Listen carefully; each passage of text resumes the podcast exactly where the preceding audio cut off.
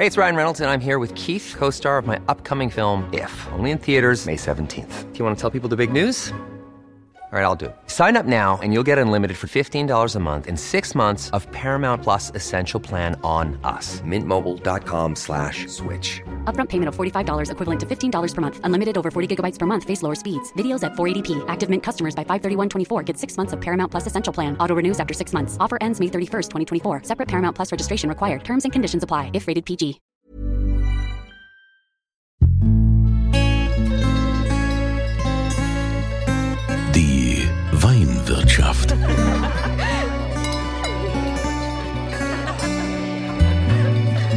Das schöne Leben mit Andreas Kunze. Willkommen in der Weinwirtschaft. Schön, dass ihr wieder mit dabei seid, wenn wir den deutschen Wein feiern. Das ist ja hier meine Mission in der Weinwirtschaft, euch deutsche Weine noch näher zu bringen, weil wir sensationelle Regionen, Weinanbaugebiete haben und auch tolle Winzer. Heute sind wir in Rheinhessen und in Rheinhessen sind wir in der sogenannten Rotweinstadt in Ingelheim. Und da habe ich jetzt zwei Jungwinzer quasi am Start, zwei Brüder, die das Weingut mehr oder weniger umgekrempelt haben, die es übernommen haben, die jetzt ihren eigenen Stil verfolgen und was die da genau machen, das äh, werden sie mir jetzt erzählen und euch natürlich auch. Und zwar die beiden Brüder Thomas und Christoph vom Weingut Baumbad. Grüß euch ihr beiden. Grüß dich, Kunze. Vielen Dank, dass wir hier sein dürfen. Hallo. Baumbad, da frage ich mich natürlich, was ist los? War da eine Mutter Lehrerin? Hat da irgendeine, da muss doch eine Frau mit im, im Spiel gewesen sein, oder? Wie ist das? Also in der Tat ist unsere Mutter Lehrerin und hat mit dem Weingut so gar nichts äh, am Hut. Ach Also so. hast du richtig geraten. Schön. Aber ähm, mit dem Namen hat sie auch nichts äh, direkt zu tun. Der kommt nämlich vom Großvater. Und zwar wurde unser Großvater äh, adoptiert. Ähm, ursprünglich äh, hat er Bart gehießen, wurde vom Herr Baum adoptiert, wollte seinen äh, Nachnamen nicht ablegen und deswegen den Name Baumbart, den es auch im Endeffekt äh, nur dreimal in Deutschland gibt. Nämlich hatte noch meine Großmutter, mein Onkel und äh, unsere Familie. Verrückt. Baumbad. Ja, aber es ist schön, wenn man schon mal so eine Geschichte hat, ne? Da kann man ja drauf aufbauen. Absolut. Und Verwechslungsgefahr besteht zum Glück auch nicht. Und der wird weitergegeben so. Was mich so ein bisschen wundert, ist, ähm, dass äh, der eine Bruder äh, so ein bisschen äh, sehr, sehr Hochdeutsch spricht und so ein bisschen, als würde er gar nicht von hier kommen. Und der andere Bruder spricht hier Hessisch, ja? Was gibt's da, gibt's da auch irgendwas adoptiert oder so? Nee, nicht, nicht adoptiert, aber da gibt's äh, auch eine Geschichte dazu. Ähm, die hängt auch mit dem, mit dem Weingut im Endeffekt zusammen. Deswegen würde ich da, glaube ich, ein bisschen äh, weiter ausholen. Ja, bitte, Und wir haben Zeit. Äh, Es ist ein Podcast. sehr, sehr gut. nee, äh, mein Großvater hat im Endeffekt das äh, Weingut gegründet. Ähm, lange Zeit, äh, ja, lange äh, in den 50ern ungefähr. Und es war so, dass es ganz klassisch angefangen hat als rheinhessischer Gemischbetrieb. Sprich, er hat äh, Obstbau betrieben mit meiner Großmutter und ähm, hat Wein produziert, auch äh, primär Fasswein. Und ähm, dann gab es meinen Vater und meinen Onkel, die in den 80ern äh, vor die Wahl gestellt werden. Wollt ihr einen richtigen Beruf äh, lernen oder wollt ihr praktisch äh, Winzer werden oder den Gemischbetrieb weitermachen? Ähm, und ja, damals hat man sich dafür entschieden, auch äh, gerade weil in Österreich der Glukoseskandal war, ähm, ja, einen richtigen Beruf zu lernen. Deswegen wurden in den 80er Jahren so die Weichen gestellt, dass äh, eigentlich das Weingut im Nebenerwerb noch weitergemacht wird äh, durch meinen Großvater, der dann irgendwann schon im Rentenalter war und ähm, irgendwann dann halt ähm, ausläuft, sobald mein Großvater mal nicht mehr da ist, sprich wir die Flächen dann verpachten, abgeben. Und ähm, wir beide als äh, kleine Kinder wurden immer mit in die Weinberge auch genommen, sind damit groß geworden, wurden durch unseren Großvater, der da immer sehr, sehr aktiv war, ähm, ja, angelernt. Und ähm, dann war es so, dass mein Großvater vor ungefähr fünf Jahren äh, verstorben ist. Ähm, vor fünf Jahren war ich selbst schon, weil ich davon ausgegangen bin, dass das Weingut irgendwann ausläuft, ähm, im Studium, habe äh, ganz klassisch äh, BWL studiert, äh, habe auch nicht Winzer gelernt und äh, nichts. Und äh, ja, mein Bruder war gerade im Abitur, als das äh, passiert ist. Und dann äh, ja, kann er, glaube ich, selber am besten erzählen, ah, ja, wie das weitergeht. Wie, wie, wie das so ist wahrscheinlich, Thomas. Wenn man natürlich BWL studiert, muss man seinen Sprachstil anpassen, ist klar. Ne? Aber äh, ich, Absolut.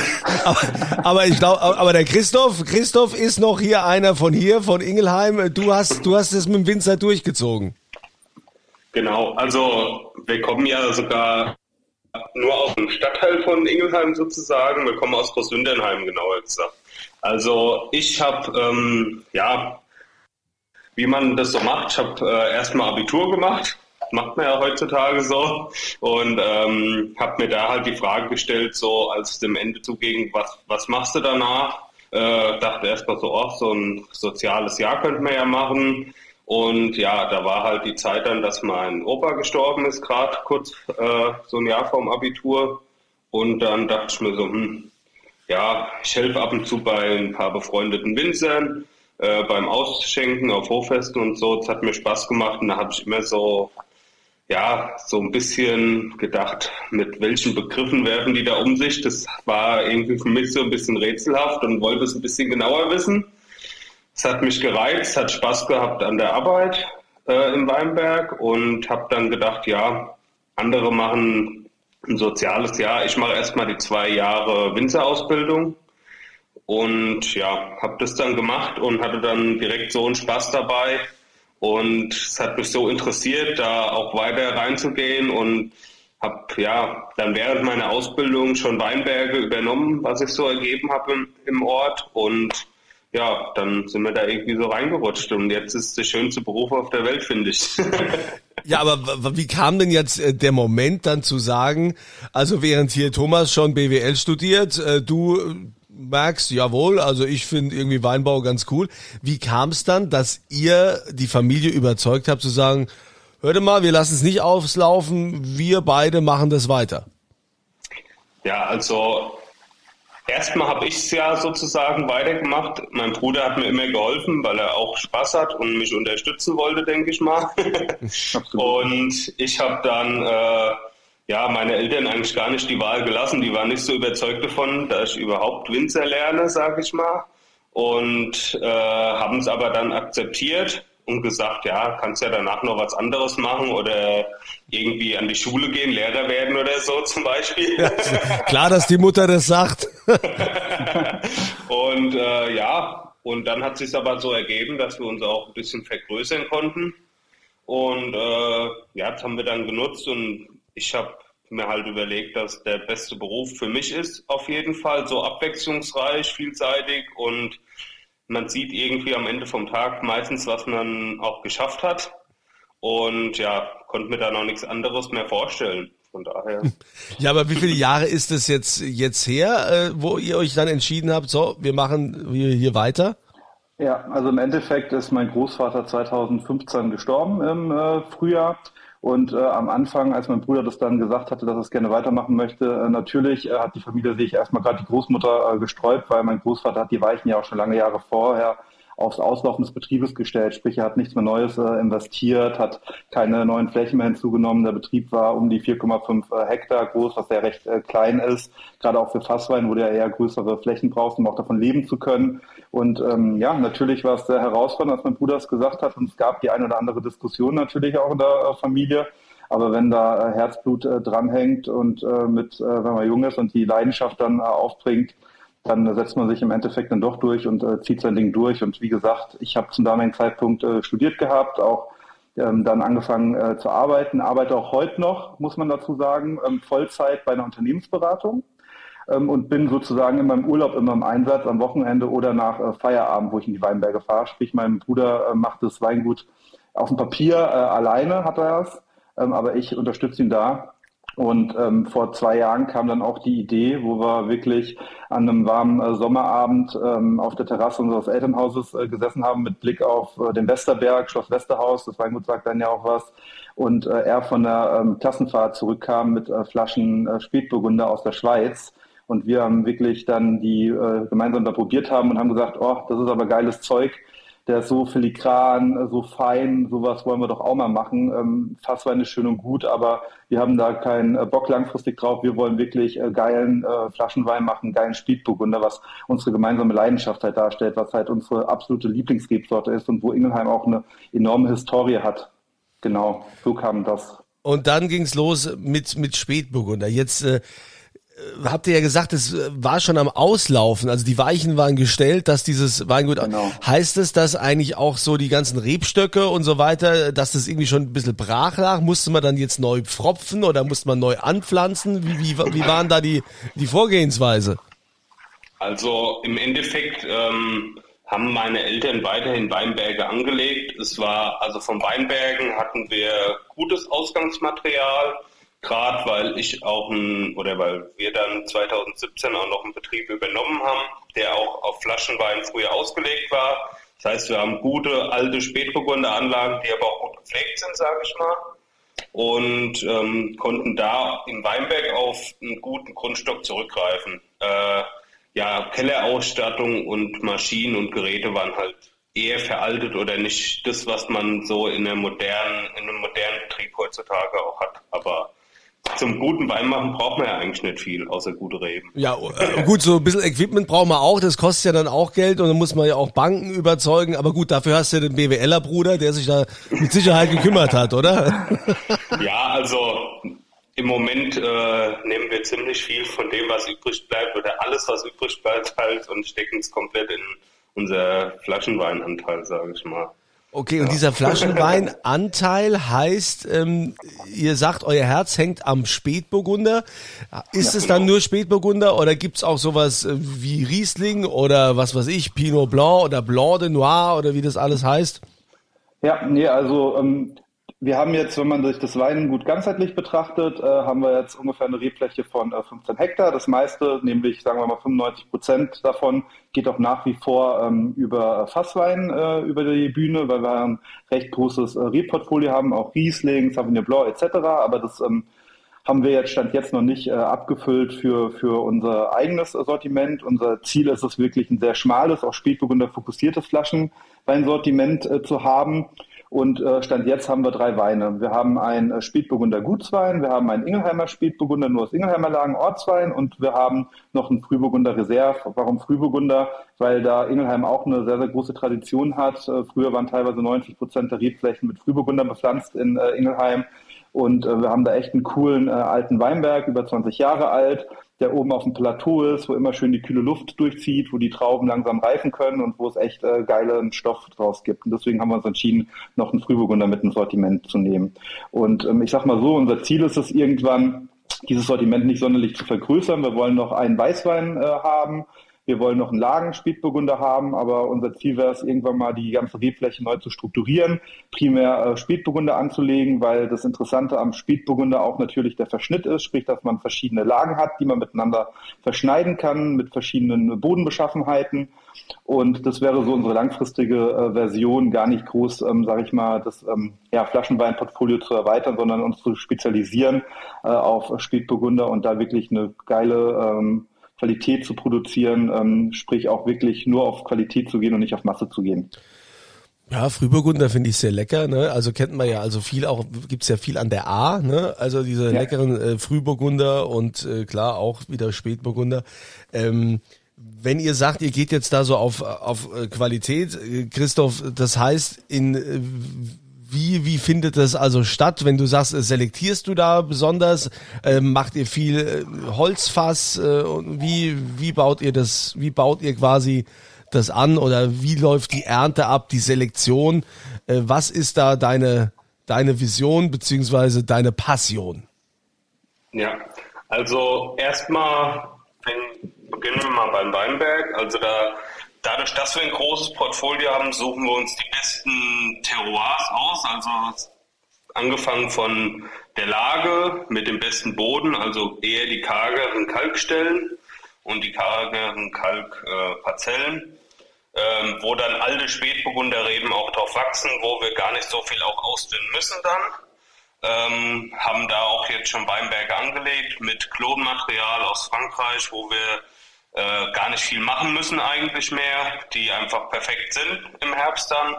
Ähm, stecken da sehr viel Handarbeit rein, guck, äh, regulieren dann auch die Erträge, wenn es nicht ganz so passt, äh, entblättern mit der Hand und und und, streicheln die Trauben quasi, äh, streben Erträge an um die 50 Hektoliter im Gutsweinbereich, um die 20, 30 Hektoliter im äh, Orts- und Lagenweinbereich. Also da sind wir von den Erträgen schon sehr niedrig. Ähm, und ja, gucken dann, dass wir nur gesunde Trauben ernten, alles von Hand, ähm, weil nur so geht es bei Spätburgunder unserer Meinung nach, dadurch, dass wir da Maischegärung machen und und und. Ähm, und bauen dann alles in Barrikfässern aus, teils gebraucht, teils neu äh, von französischen Küfern. Also sind auf einem hohen Niveau da, sage ich mal, wo die, so wie die besten Spätburgunder in Deutschland und Frankreich auch produziert werden. Und was macht dabei jetzt den, den Boden rund um Ingelheim aus? Was macht den so besonders? Weil man sagt ja immer, ne, die Rotweinstadt Ingelheim. Ja, also ähm, wir haben sehr viel Kalk, ähm, haben äh, gerade an den steilsten, ich sag mal steilsten Stellen von unseren Hängen, das ist ja nichts im Vergleich zur Mosel, aber gerade an den steileren Stellen haben wir äh, gerade diese Abbruchkanten vom, äh, von den Kalkplatten, wo dann nur eins, zwei Meter Auflagefläche sind und dann wirklich pures Kalkgestein kommt.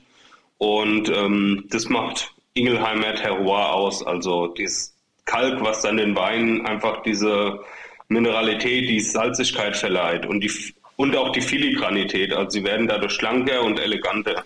Also wenn du jetzt mal vergleichen würdest äh, mit den Spätburgundern, die man so von der A kennt, da ist ja viel viel schiefer, man hat da ja immer ja. diese diese gewisse Kräutrigkeit. Was hat man äh, was ist da jetzt der Unterschied äh, zu euren Spätburgundern? Genau, ich würde sagen, dass die von der A auch wie du schon gesagt hast, diese Kräutrigkeit haben und tendenziell ein bisschen kräftiger sind. Unsere sind zwar genauso dicht, aber viel filigraner und salziger. Die im, ich würde fast behaupten, dass unsere dadurch ein bisschen mehr Trinkfluss bekommen, auch einfach. Ich persönlich vergleiche das immer mit einer Metapher. Und zwar stelle ich mir da immer eine Balletttänzerin vor, ähm, die anfängt, ihre Pirouetten über die Zunge nach hinten zum Gaumen hinzudrehen. Und oh. mit jeder Berührung ähm, entdeckt man den Wein praktisch neu und da offenbart eine neue Facette. Und das finde ich so toll an dem Kalk, dass der das praktisch ermöglicht. Also und, und äh, aber dein Bruder Christoph hat gesagt, er hat so wenig Trinkwiderstand. also genau. weniger weniger als, als an der A. ja, was heißt weniger Trinkwiderstand? Mehr Trinkfreude, würde ich mal sagen. ja, aber jetzt äh, seid ihr ja noch gar nicht so lange im Geschäft. Wie, wie ist es so mit, mit Vertriebswegen? Genau, also wir haben äh, praktisch jetzt äh, den ersten Jahrgang abgefüllt. Ähm, kurz vorm Herbst letztes äh, Jahr haben wir auch alles im Weingut abgefüllt mit Gravitationen, eigenständig mit ein paar Freunden, haben mit einer über 100 Jahre alten Korkmaschine alles per Hand selbst verkorkt, cool. weil wir praktisch äh, wollten, dass wir den Wein so wenig wie möglich bewegen. Ne? und ähm, haben den Wein dann praktisch jetzt drei Monate Flaschenreife gegeben. Und jetzt haben wir angefangen im Januar ähm, ja, die, die Weine zu verkaufen und ähm, wir möchten praktisch mit gerne mit Weinhändlern zusammenarbeiten, einfach weil wir auch nicht äh, die Zeit haben und das Team im Hintergrund haben, dass wir ähm, viel ähm, Privatkundengeschäft vom Weingut aus machen können, weil da ja immer jemand äh, da sein muss. Und deswegen haben wir jetzt Anfang Januar angefangen, auf die Weinhändler zuzugehen konnten jetzt auch den ersten äh, Weinhändler wirklich gewinnen, der es gestern in seinen Shop mit aufgenommen hat und sind dann natürlich weiter auf der Suche nach äh, Leuten, die Lust auf unsere Weine haben, Lust auf was Neues haben und äh, uns da unterstützen. Also, so ist jetzt gerade der Anfang. Liebe genau. Weinhändler, ne, ihr habt gehört, ne, das Weingut Baumbad in Ingelheim äh, braucht euch und äh, Ihr müsst natürlich auf eure Gewinnmargen weitgehend verzichten, aber es ist ja für einen guten Zweck. Also es geht, es ist ja jetzt aber trotzdem die Möglichkeit auch, kann ich jetzt auch über die Homepage bei euch Weine bestellen? Oder, oder willst du das eigentlich gar nicht? Du willst alles eher auf Händler oder wollt ihr das eher auf die Händler aussourcen? Ja, also ähm, natürlich könnt ihr auch gerne über die Homepage bestellen. Ähm, aktuell haben wir jetzt keinen äh, Online-Shop, ähm, aber ihr könnt uns gerne eine Mail schreiben und dann liefern wir euch den Wein auch umgehend Und ähm, wir haben natürlich Bock drauf, wenn ihr bei uns bestellt, aber ihr könnt auch gerne über die Händler gehen, das bleibt äh, euch überlassen. Und äh, ist man da so, wenn man so am Anfang steht wie ihr, ist man da äh, eher noch demütig so bei, de, bei, den, bei der Preisgestaltung oder, oder haut man da auch schon direkt rein? äh, beziehungsweise, bezieh beziehungsweise äh, das im Preis wirklich sich widerspiegelt, was da an tatsächlicher Arbeit dahinter steht. Weil das äh, ist ja generell immer so ein bisschen das Problem, dass ja vielen gar nicht bewusst ist, wie viel Arbeit ja hinter diesem Wein eigentlich oder wie viel Arbeit da drin steckt. Äh, ne? Das geht ja also quasi los von Anfang an, bis das da mal in der Flasche ist, wie viel Stunden da gearbeitet ist und ähm, und dann sagen sie, wie, du willst 10 Euro für die Flasche? Also bitte, was, 15? Zwei? Na also bitte, das ist ja viel zu viel.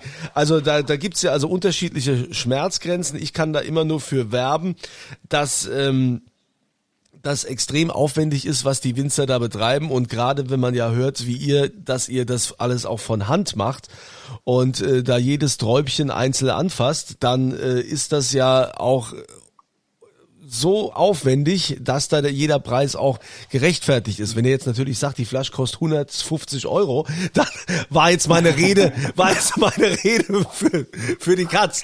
Also, wo steigen wir denn da ein bei euren Weinen? Genau, also wir ähm, steigen beim Gutswein bei 11,90 ein und sind dann beim Ortswein bei 19,90 und der Frühburgunder kostet 24,90. Also ähm, fand es lustig, dass du das jetzt gesagt hast mit der Preisgestaltung, dass es sehr schwierig ist. Genau darüber hatten wir es auch. Es war bei uns eine lange und intensive ja. Diskussion. Ja. Ähm, ich habe immer gesagt, ähm, wir stecken so viel Arbeit da rein und so ein gutes Produkt und so ein leckerer Wein und zahlst du in Deutschland und in Frankreich eigentlich viel mehr dafür und ähm, war immer für, äh, wir müssen noch mehr dafür nehmen. Und mein Bruder hat immer gesagt, mach mal langsam, jemand muss den auch kaufen. Wenn keiner kauft, kann keiner merken, dass er gut ist. ja, das ist ja meistens so. Ne? Leider müsst ihr jetzt erstmal ein paar Preise gewinnen und müsst irgendwo äh, da, ja. da ein bisschen Aufmerksamkeit haben. Äh, da gibt's ja viele andere Beispiele, auch aus der Pfalz von Winzern, die mit äh, wenig angefangen haben, mit einer geringen Preisstruktur und dann äh, sind die mittlerweile völlig größenwahnsinnig geworden.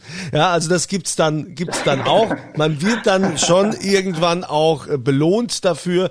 Deshalb finde ich das schon sehr vernünftig, aber auch wichtig zu sagen, dass jeder weiß, dass eigentlich die Arbeit, die da drin steckt, äh, spiegelt sich im Preis überhaupt nicht wider. Ähm, was ist denn jetzt, äh, ist denn überhaupt auch mal so angedacht für dich, Thomas, dass du sagst, irgendwann höre ich auf mit der Unternehmensberatung, mit dem BWL und ich gehe komplett ins Weingut? Oder fährst du auf Nummer sicher? Oder lässt dein Bruder jetzt erstmal machen? Ja. Wenn's was wird, kommst du, ansonsten lässt du ihn hängen, oder wie?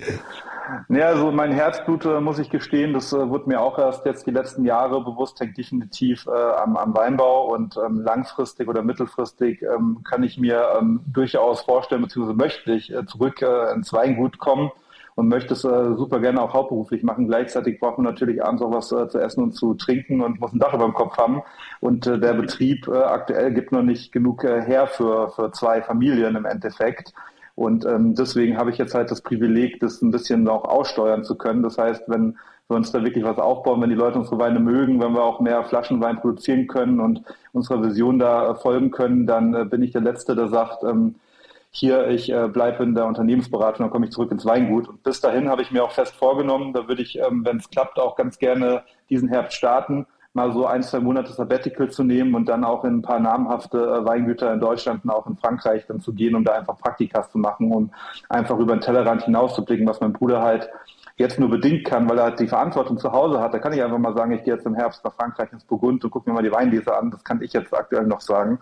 Und da habe ich auch super Lust drauf und das werde ich definitiv machen. Ja klar, ne? immer die Rosinen rauspicken. Ne? Ja, super, ganz, ganz toller Bruder hier. Mensch, ja. Er muss ja noch mal was lernen, woanders. Ich war ja wenigstens in Ausbildungsbetrieben. wenigstens, ne? Also wir, wir kommen ja jetzt zu diesem Punkt, auf dem, äh, da freuen sich hier immer alle ganz besonders, denn jetzt kommt das hier. Und das gibt's zu gewinnen. Ihr bekommt was geschenkt, nämlich von den Brüdern vom Weingut Baumbad, von Thomas und Christoph. Welche Flasche habt ihr im Angebot?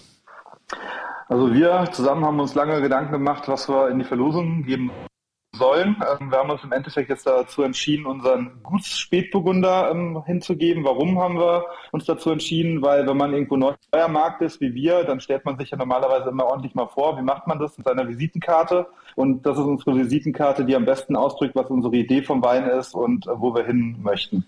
Der Einstieg zu uns. Der Einstieg zu euch, ja. Und äh, diesen Einstieg bekommt ihr, wenn ihr äh, die Frage richtig beantwortet. Ihr geht auf podcast.kunze.tv, dort gibt's dann diesen Reiter mit, wo man dann Adresse und so weiter alles eingibt in dieses äh, Formular und dann immer Antwort zur aktuellen Frage und äh, die gibt ihr dann quasi da ein.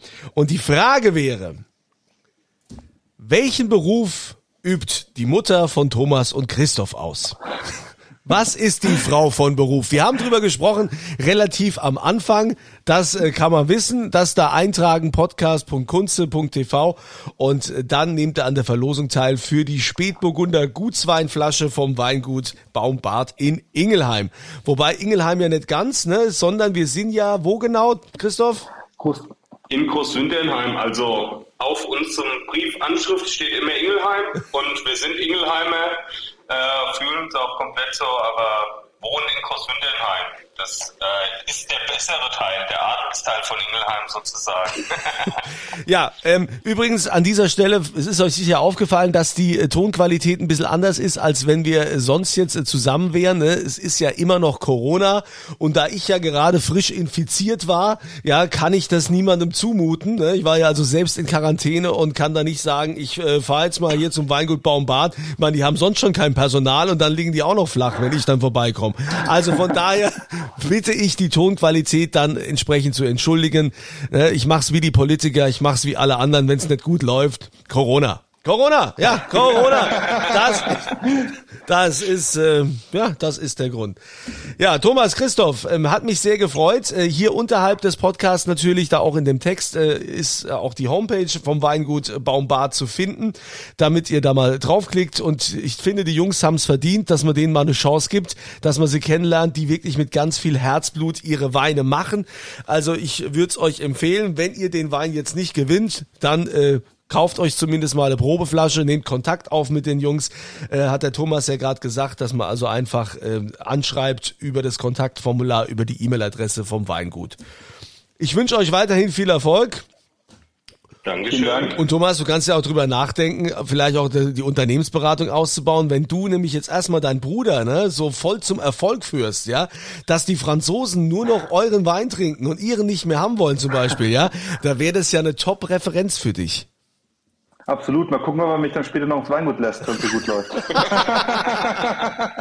ja, also Jungs, vielen Dank. Hat mich sehr gefreut, hat Spaß gemacht. Ich drücke euch die Daumen, dass das äh, weiterhin gut läuft und äh, die richtigen Wege einschlägt, die ihr euch auch wünscht.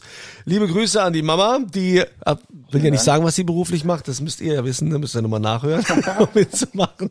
Ja, und äh, ich hoffe, es hat euch Spaß gemacht. Es war für euch auch ein, äh, ja, wie soll ich sagen, ich, ich nenne das ja immer so ein bisschen ein kleiner Ausflug, eine, eine kleine, ja, ich so als Ideengeber, ne, eine kleine Inspiration, was es denn hier alles so gibt bei uns im Land. Ne? Ich äh, hoffe, das hat euch auch Spaß gemacht. Wünsche euch eine schöne Woche, eine Corona-freie Zeit und immer volle Gläser. Die Weinwirtschaft.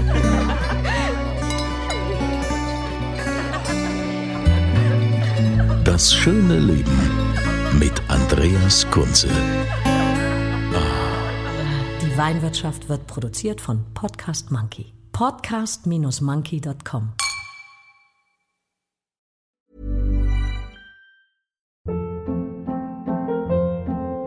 Hold up. What was that? Boring. No flavor. That was as bad as those leftovers you ate all week. Kiki Palmer here, and it's time to say hello to something fresh and guilt-free. Hello Fresh. Jazz up dinner with pecan-crusted chicken or garlic butter shrimp scampi. Now that's music to my mouth. Hello Fresh. Let's get this dinner party started. Discover all the delicious possibilities at hellofresh.com.